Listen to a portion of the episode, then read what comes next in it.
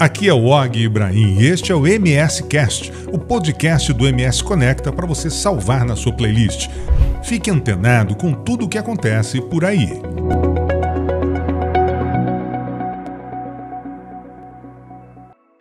Olá, caros amigos, seguidores, leitores da revista CG City. Esse é o MS Cast, mais um podcast do MS Conecta que toda semana traz para você aqui assuntos interessantes né, com temas interessantes e, obviamente, pessoas interessantes num bate-papo descontraído, num bate-papo gostoso, que você pode nos acompanhar aqui toda semana, um podcast novo no ar, um MS Cast novo no ar. E eu tenho a honra de conversar hoje aqui com, muito além de um excelente e um profissional de renome, um grande amigo de posso dizer, 30 décadas mais ou menos. 30 décadas, não, 3 décadas, 30 anos mais ou menos. Estou aqui com Gil Carlos de Camilo, mais conhecido como Gil de Camilo, um ícone da arquitetura sul-mato-grossense, né? quiçá da arquitetura nacional também de renome. E a gente vai bater um papo sobre esse assunto gostoso que é de arquitetura. Só fazendo um parênteses aqui, né? eu sou Fui quase um arquiteto, não sei se o Gil sabe dessa história. Antes de vir para Mato Grosso do Sul, eu fiz dois anos de arquitetura. Era a carreira que eu gostaria de ter seguido na minha vida. Não deu certo, acabei virando jornalista quando eu vim para cá. Mas tem um pouquinho de, de sangue de arquiteto ainda nas veias aqui. Talvez isso, quem sabe, me ajude aí a conversar com o Gil agora. Gil, bem-vindo aqui ao MS Cast. Obrigado por ter aceitado o nosso convite. Prazer, Og, estar aqui com você, amigo de tanto tempo, né? E dizer que a arquitetura também é comunicação. Talvez isso tenha dado esse link aí com você é, na área da, é verdade. do jornalismo. Né? É verdade. Tudo bem? Tudo jóia. Lembrando das nossas nossos mergulhos em Bonito. Isso. Quando a gente podia mergulhar em Bonito e matar peixe dentro d'água, né? É Hoje, verdade. graças a Deus, não pode mais. É verdade. Mas a gente fez boas Fazia viagens. caça submarina, né? Caça, sub, caça subaquática, né? Descia pelos rios ali, fazendo uma loucura. Mas é isso. Bom, Gil, é, primeira pergunta que eu quero te fazer. É, obviamente, eu imagino que a resposta, qual seja a resposta, mas é, a tua inspiração para fazer arquitetura, hum. obviamente, deve ter vindo do teu pai. Você tem o Rubinho também, o, o Rubens Fernando de Camilo, que também é um grandioso arquiteto e tal. Mas vem daí essa inspiração, é, essa motivação familiar? É, dificilmente uma pessoa que nasce dentro do ambiente da arquitetura não é contaminado por ela, não, não se apaixona, né? Sim. Eu é, lembro de criança, o arquiteto ele tem sempre uma, uma tendência de trabalhar de noite, né, de varar a madrugada, criando uhum. que é um horário mais inspirador, né, horário do silêncio. E eu lembrava do meu pai noites e noites varando a noite na prancheta, e eu pequenininho na altura da mesa, vendo ele desenhar. Então, desde muito cedo eu, eu aprendi a linguagem do planta, cortes, fachadas, essa coisa toda. Né? E também foi um grande inspirador, meu irmão também um grande inspirador, um incentivador, né? Uhum. Eu teve um momento que eu achei que era até muito arquiteto na família, né? Aí, muita gente, muita concorrência é, ali. Mas não, mas eu, eu, nunca, nunca tive essa coisa de concorrência, eu sempre fui um admirador do meu pai, do meu irmão. Acho que a gente, essa coisa da competitividade mais tira a nossa energia do que qualquer outra coisa. Eu acho que o sol nasceu para todos, né? Enfim, Ô Gil, fala uma coisa. Você, é, sendo filho de quem é? Rubens Gil de Camilo, que desenhou maravilhosos projetos é, aqui em, em, Mato Grosso do Sul. Né? Tem obras icônicas dele aí, como a gente é, tem lá o palácio que leva o seu próprio nome, o Palácio Rubens Gil de Camilo, que é o Centro de Convenções Rubens Gil de Camilo, enfim, uma série de outras coisas. Sim. Você, por ser filho de quem é, você se sente muito cobrado às vezes nos teus projetos? Não, por causa disso? Não, não, não me sinto. É, eu, na realidade, o que eu sentia no começo é que havia uma comparação muito grande das pessoas, né? É, eu demorei mais para ser reconhecido porque havia um, um, um hum. parâmetro, uma comparação, Sim. né? Então o grau de exigência era maior, né? Era maior. Mas eu nunca dei bola para isso. A né? responsabilidade é, de entregar alguma coisa é, sempre foi muito grande. É, né? né? Mas eu, sei, a gente tem que trabalhar, né? A gente não pode ficar muito preso a esse tipo de coisa. Uhum. Vocês têm estilos diferentes hoje ou seguiram mais ou menos uma mesma linha? Não. Obviamente todos nós fazemos arquitetura contemporânea, né? Mas eu acho que estilo essa coisa do estilo, ela na realidade é como uma caligrafia. Cada a um assinatura tem, de cada um. É cada é um tem a sua, né? Cada um tem a sua receita, a su, o seu conceito de fazer arquitetura, né? Eu tenho o meu, o Rubinho tem o dele, meu pai tinha o dele, né? E do tempo do meu pai para cá muita coisa mudou, né? Também na arquitetura, né? Hoje é, você tem é, novas tecnologias, o comportamento mudou também, né? às vezes as necessidades mudaram, né? E uma coisa que, se você for notar ao longo de toda a história da civilização ligada ao ambiente construído, você vai ver que a arquitetura ela muda ao longo dos, dos milênios só por dois motivos: hum. comportamento hum. ou tecnologia. Quer não dizer, tem um está associado àquilo que as pessoas querem. É, ou é, muda a tecnologia ou muda o comportamento. Hoje, por exemplo, você tem um viés de sustentabilidade, né? uhum. né? A necessidade de, de evitar desperdícios, impacto ambiental da construção, impacto do edifício já em operação, né? é, mudanças comportamentais, como a questão da pandemia. Todas essas coisas vão, vão fazendo com que haja mudanças. Hoje, por exemplo, você vê lançamentos imobiliários em São Paulo, por exemplo, nos grandes centros, e até aqui em Campo Grande, a gente já observa esse movimento também, que é apartamentos de 20 metros quadrados, 25 metros quadrados. Isso reflete o que? A mudança da família, as pessoas morando sozinhas, né? É, enfim, ela é o, o, o isso é, acaba sendo um, um manifesto do, do, do, a arquitetura é um manifesto do cotidiano da necessidade das pessoas. Quando você é, senta com uma família, com um casal, alguém para fazer desenvolver um projeto, é. né, o que, que você mais leva em consideração ali nessa nessa conversa, nesse bate-papo? Olha, é como se você fosse no médico. Ou como se você fosse do psicólogo. Né? Aliás, a gente brinca que a gente é o psicólogo do espaço. Né? boa, boa definição.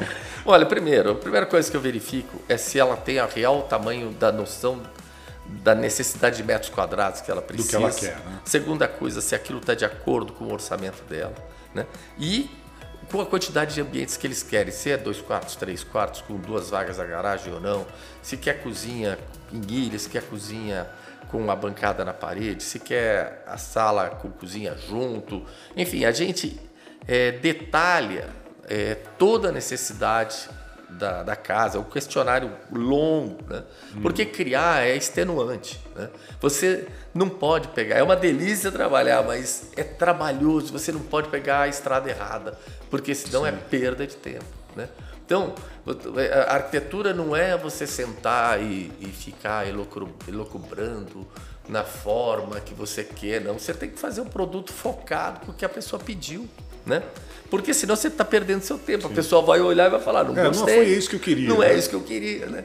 Então eu sou muito, muito assim focado na necessidade do cliente, o que ele quer, como ele quer. É, entro em vários detalhes com o cliente além de perguntas do ponto de vista estético, com relação a materiais de construção, né? Se tem cores que gosta, se não gosta, materiais que a pessoa tenha aversão ou não, se quer a casa com nível ou desnível, se é terra ou se é sobrado. E fundamental também é você ver o que o terreno pede. Né? Hum, As, o sol, também. a posição do sol, a posição dos ventos. Não adianta nada o cidadão falar, ah, eu quero uma casa toda envidraçada e de repente a frente o, o, a face que ele quer envidraçada pega o sol da tarde, põe. Fica esquenta. Aí é uma sauna. Né? Você tem que é, é procurar, diante do, do, das interferências que o terreno é, estabelece ao projeto, uhum. com a vontade do que as pessoas querem, e colocar um a arte nisso, né? colocar a tecnologia nisso, né? e algo prático e, e, e, necessário. E numa média geral, o quanto você consegue realizar do desejo dessas pessoas? Porque eu imagino que alguém chegue assim, às vezes, com pedidos mirabolantes, né? Que você olha e fala, olha, isso aqui não dá para fazer desse jeito. É, exatamente. O quanto se consegue, numa média geral, chegar no projeto? Olha, eu chego, eu chego 95%. É bom. Porque, isso, né? na realidade, eu me, procuro me cercar o máximo de informação para não pegar a estrada, estrada errada. Né? Às vezes a pessoa ela entra em contradição e acontece esses 5% que você não conseguiu atender. Uhum. Mas aí você, depois que mostra o projeto, a pessoa tem o parâmetro que ela precisa e você ajusta. Aí ela chega no 100%. Aí a gente chega no 100%. Aí ela consegue. Porque- é, é uma conversa de convencimento de é, você ter é. argumentos para mostrar, olha, isso aqui não dá para Exato, fazer né? assim. e tal. Exato. Então, isso a gente, inclusive, antes de fazer o projeto, a gente já vê é, esses conflitos e a gente já esclarece, olha, isso aqui que você quer fazer para a largura do seu terreno não dá, ou para determinada situação não cabe, né? Será que aí, ao mesmo tempo, a gente oferece alternativas? Olha, isso pode ser feito assim, isso pode ser feito assado, o que, que você acha? A gente mostra um exemplo né, de soluções, né? Outra coisa que é interessante, né? Tem gente que acha que mostrar um- imagens de projetos para um arquiteto, o arquiteto vai se ofender. De forma Outros nenhuma. de outros projetos, É, fala, né? de forma nenhuma. Assim, como que você. Eu acho que a gente tem que deixar o cliente à vontade para ele usar as formas de expressão que ele tem à mão. Uhum. Quer mostrar revista? É ótimo, quer mostrar fotografia, porque aí você já vai Serve de vendo. direcionamento para você. né? É, pra gente é ótimo, ver onde é que ele quer chegar, né?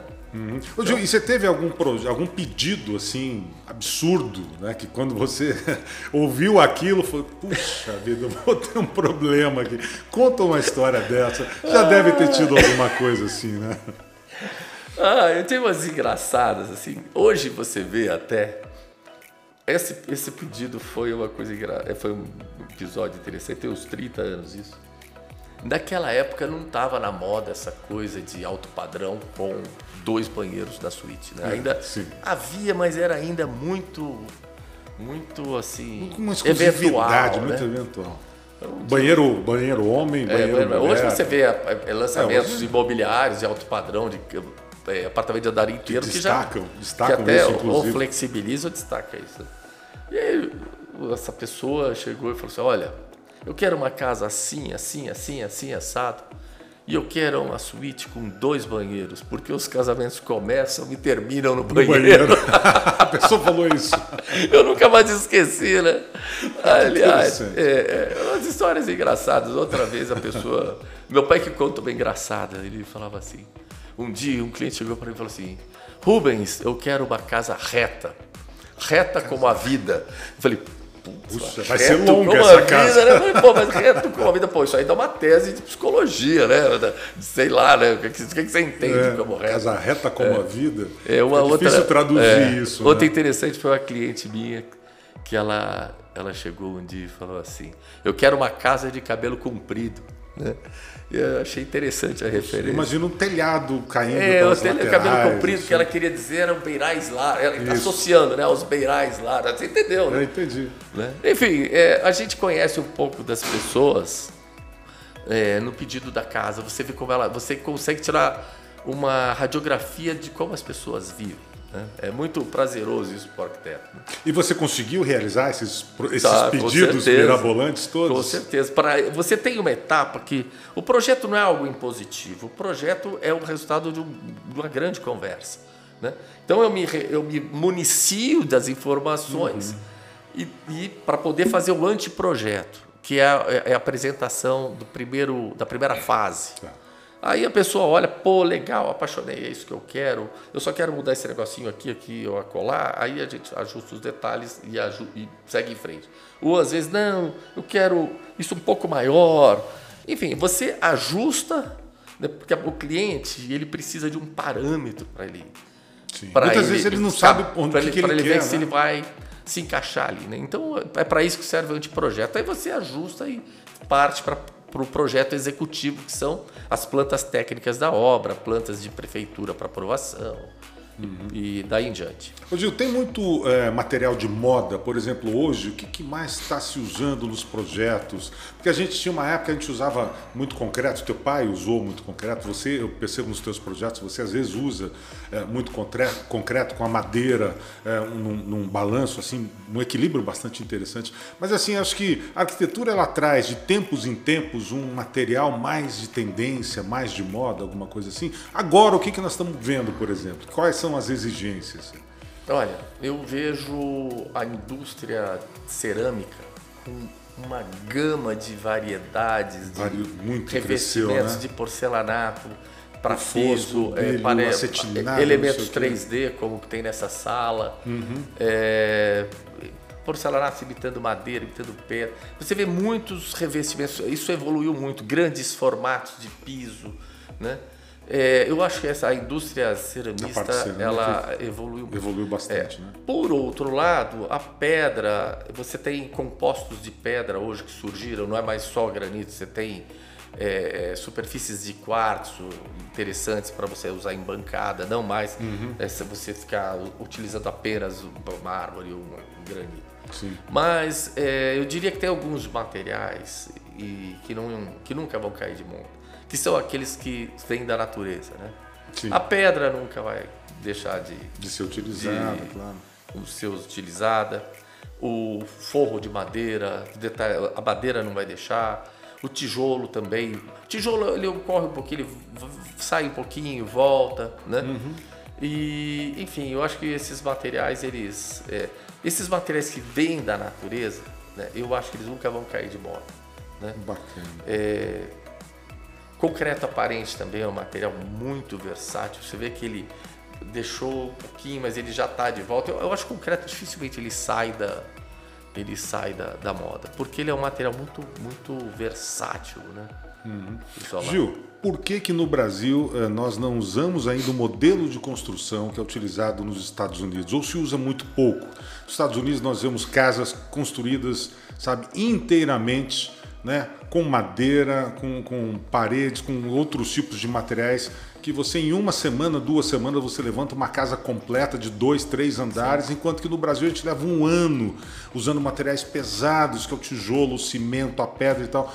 Por que, que essa técnica ou esse, essa forma de construir não é, é uma coisa comum no Brasil hoje? Simples, é simples, porque o custo da mão de obra aqui ainda é mais barato ainda é viável você utilizar esses materiais como é, veja bem, tijolo, o, concreto, é, tal, o, bloco, o, aquela ó, coisa. Por que, que nos, nos, países desenvolvidos é, você tem construções da forma como você citou? Porque você tem que diminuir ao máximo a, a, o tempo do operário na construção, porque hum. a mão de obra é cara. Né? Então eles têm sistemas e é mais, mais é, é especializada para é, isso. Você né? tem o nosso sistema construtivo é mais sólido. Por exemplo, você pegar essas casas que tem em Miami, feitas de madeira, steel frame, essas revestimentos, é casa dos três porquinhos. Vem o, vem o furacão. É, tanto que a gente vê embora, que leva a casa né? inteira. e as nossas casas feitas de alvenaria, é, elas são sólidas, anos. né? Por quê? Porque o, o, é duas coisas interessantes. Você tem esses materiais artesanais, tipo tijolo de barro, cimento, são mais baratos do que você pegar um sistema de estrutura metálica, de montar essas casas que você vê com esses painéis prontos. Né? E por outro lado, a nossa mão de obra é mais barata que a deles também. Né? Quando ficar inviável o custo da mão de obra no Brasil, pode ter certeza que o sistema construtivo vai migrar para soluções de pouca pouco tempo de execução. Né? Está intimamente ligado a essa equação. Então, eu acho que é um grande é, entrave, assim, acho que da construção, do início dela, acho que é o tempo né, que se leva hoje no Brasil. Você não consegue construir uma casa num padrão médio razoável em menos de oito meses, ah. dez meses, um ano, dependendo é, do se clima. Se for terra, assim, mas se for sobrado já fica um pouquinho mais... E o problema é o seguinte, é, você até faz, né? mas se você precisar estar com uma logística muito organizada e no momento que você precisa do terceirizado, que é o cidadão da calha, o cidadão do granito ou da impermeabilização, você tem que entrar na escala de produção dele e muitas vezes ele não pode te atender naquele momento. Né? Uhum. Então é necessário uma logística de obra muito violenta é, que não dependa só de você, né? porque você depende de terceiros para esse serviço. Entendi. Gil, antigamente a decoração e a arquitetura eram dois segmentos eh, bem diferenciados. Um eh, eram complementares, mas um não interferia no outro. Atualmente a gente vê cursos como eh, o de design de interior, de interiores, por exemplo, que parece que juntam as duas coisas. É, esses segmentos estão, estão mais unificados hoje. Por exemplo, o arquiteto tem atuado muito também é, é, através do design de interiores é, na decoração das casas. Ou seja, quando você pensa um projeto, você já pensa na decoração, o que, que vai compor aquela sala, aquela cozinha, aquela área de lazer, aquele espaço gourmet e tal. Funciona assim? Olha, não tem como você conceber dimensionar um espaço se você não levar em consideração os móveis que vão estar lá Sim. e a distribuição desses móveis. Né? Então, é, de certa forma, elas coisas estão intimamente ligadas. Agora, o grau do, de quanto elas estão relacionadas vai do, do, do, cliente querer que o próprio arquiteto faça os interiores ou se ela tem uma outra pessoa. Entendi. O que ocorre hoje é que há uma convergência de, de estilos. Né? Por exemplo, antigamente você via uma pessoa fazer uma casa moderna e chegava o decorador e entrava com uma decoração clássica. Então havia um ruído muito grande Sim, nesse, nessa. Não que hoje não haja arquitetura clássica, mas hoje as pessoas fazem as coisas mais contextualizadas. Né? Dificilmente você vai ver uma pessoa colocar um, um, um, um decorador, jamais vai fazer uma decoração clássica num projeto moderno. Né? Uhum. Hoje já tem uma concepção diferente Sim. disso. Né? As pessoas que fazem interiores, seja decorador ou seja arquiteto de interiores, eles já trabalham contextualizados com aquele espaço. Né? Então, existe essa conversão hoje das duas áreas. É mais fácil. E, e, e, da mesma forma que a gente tem visto, por exemplo, que as decorações hoje em dia, porque a moda vai e vem, mas a gente vê é, que hoje, por exemplo, a decoração tem uma tendência, está voltando muito para o conceito vintage. Né? Hum. A gente está buscando móveis, até fabricação de móveis, decoração, lá dos anos 70, anos 60, anos 70, mais ou menos, onde houve né, essa grande mudança na arquitetura é, é, brasileira, está acontecendo a mesma coisa com os projetos também. Por exemplo, tem gente, ah, eu quero uma casa estilo anos 70, mais ou menos, estilo. Né, é, é, é, o, o, como é que fala? O, o grande arquiteto nós tivemos que construiu Brasília, aquele estilo né, que marca essa é, época, assim? Né? É, essas arquiteturas são as, não mudaram, essas são as mesmas arquiteturas, né? Uhum. Por exemplo, é, o que você vê, você tem algumas variações, mas tudo faz parte do movimento moderno, né? Hoje a gente vive é, da arquitetura contemporânea, é uma arquitetura que ela tem a base dela no movimento moderno, né? Mas essas casas sem telhado que você vê hoje, né, que, que predominam na arquitetura, uhum. isso na realidade começou na Finlândia em 1930. Né? E elas estão de volta, né? que são casas do, do, do, do é, de Álvaro Alto, Gary Hitwell, Le Corbusier, né? Então, essa arquitetura, inclusive também por questão da sustentabilidade, né? Hoje é difícil você ver alguém fazer uma casa com telhado de barro, né? É uma, ela ainda está no gosto, é, uma, é, bonito, né? Mas hoje as pessoas, é, a estética da laje plana está predominando. Né? As pessoas Ainda. querem uma casa mais. Por isso que eu acho que não tem muito espaço para o clássico hoje, embora tenha gente que gosta e tenha gente que peça uhum. para um arquiteto ou outro fazer uma casa clássica. Mas o, o, o contemporâneo ele está mais contextualizado com o mundo moderno, com a sustentabilidade, com, é, com os conceitos de espaços que as pessoas procuram hoje. Gil, eu imagino também que acho que um dos grandes desafios dos projetos, dos projetos hoje, como você a gente falou no começo, é a questão da tecnologia, né? Da automação cada vez maior das casas, né? Porque você tem que pensar, além de você ter que pensar, como você disse, no vento, na luz, no sol, não sei o que, papapá, você ainda tem que, poxa, quero saber como é que eles vão automatizar essa casa, ou pelo menos se as pessoas não querem automatizar naquele momento, você tem que deixar a casa preparada para receber uma, automa uma automação que é cada vez maior, que é cada vez mais tecnológica. A gente está com projetos assim fantásticos de automação que você controla a tua casa inteira pelo celular. É um desafio realmente? Olha, engraçado isso que você falou. É, quando Le Corbusier começou com os preceitos da arquitetura moderna, aquela arquitetura que para atender é, a, a, demanda tinha que se transformar numa arquitetura industrializada. Uhum é, ele falava que a arquitetura é uma máquina de se morar, né? Hoje, né, é, essa automação, a arquitetura é uma, é uma, uma máquina de se morar com controle remoto. porque, é verdade. Porque você tem hoje, olha, a gente deixa preparado a tubulações da, do quadro de luz para cobertura para você no momento oportuno colocar painéis fotovoltaicos para geração de energia uhum. ou de quem sabe até no momento na mesma, no mesmo momento se fazer essa instalação, né? Porque com um custo um pouco mais caro, geralmente as pessoas preparam, dão uma aliviada, uma respirada e aí voltam e terminam, né? Sim.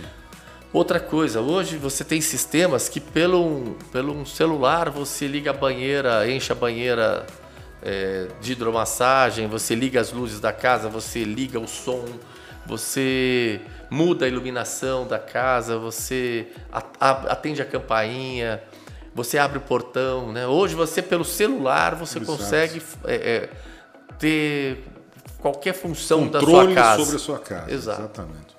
Então, quer dizer, é, é, é, eu imagino assim que deve ter encarecido muito o projeto, porque você, além de pensar, né? Ah, peraí, acho que essa parede aqui tem que ter uma tubulação a mais, porque vai passar cabo de rede, Não. vai passar alguma coisa assim.